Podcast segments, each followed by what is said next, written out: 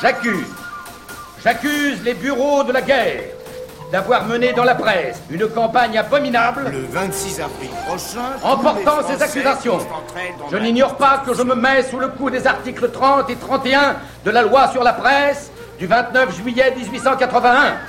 Et c'est volontairement que je m'expose. C'était à la une.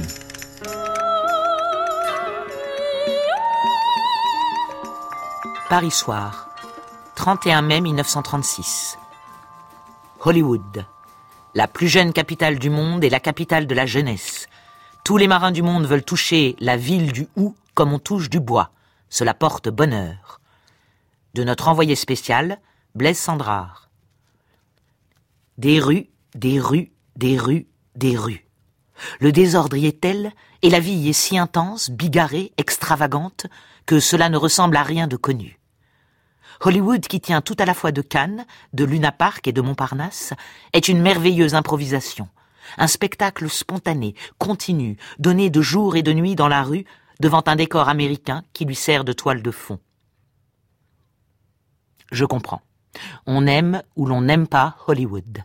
C'est une question d'âge. C'est une question de génération, c'est presque une question de physiologie. Dis-moi l'état de tes artères, et je te dirai si tu dois venir à Hollywood. Car ce lointain faubourg de Los Angeles, qui est devenu en 25 ans une capitale mondiale, la capitale industrielle du cinéma, est non seulement la plus jeune capitale du monde, mais est aussi la capitale de la jeunesse, un pôle d'attraction. C'est en ce sens que pour chacun, Hollywood est une pierre de touche. On l'aime ou l'on en a horreur dès le débarquer, dès le premier pas dans la rue.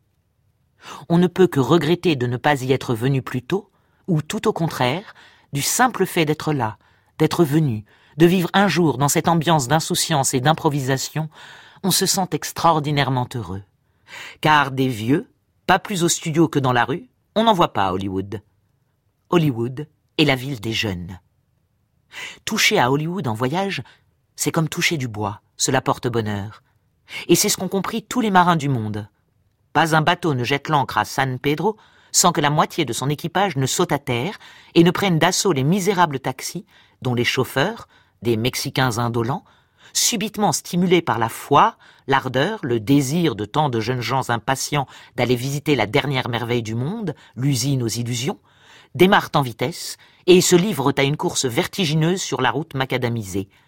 Une ligne droite de 50 kilomètres qui relie le port pétrolier de la Californie à la ville mystérieuse des studios, dont les portes sont hermétiquement closes et les verrières énigmatiquement passées au bleu. Nullement déçus, et comme des fidèles aux abords d'un sanctuaire, les hommes se pressent, chacun espérant avoir la chance d'apercevoir, ne serait-ce qu'un instant ou de loin, l'objet de son amour ou de son rêve secret. Ceux qui prêtent l'oreille au boniment des charlatans qui les accostent se font conduire à Beverly Hills, sous le fallacieux prétexte d'aller visiter les résidences des stars les plus fameuses.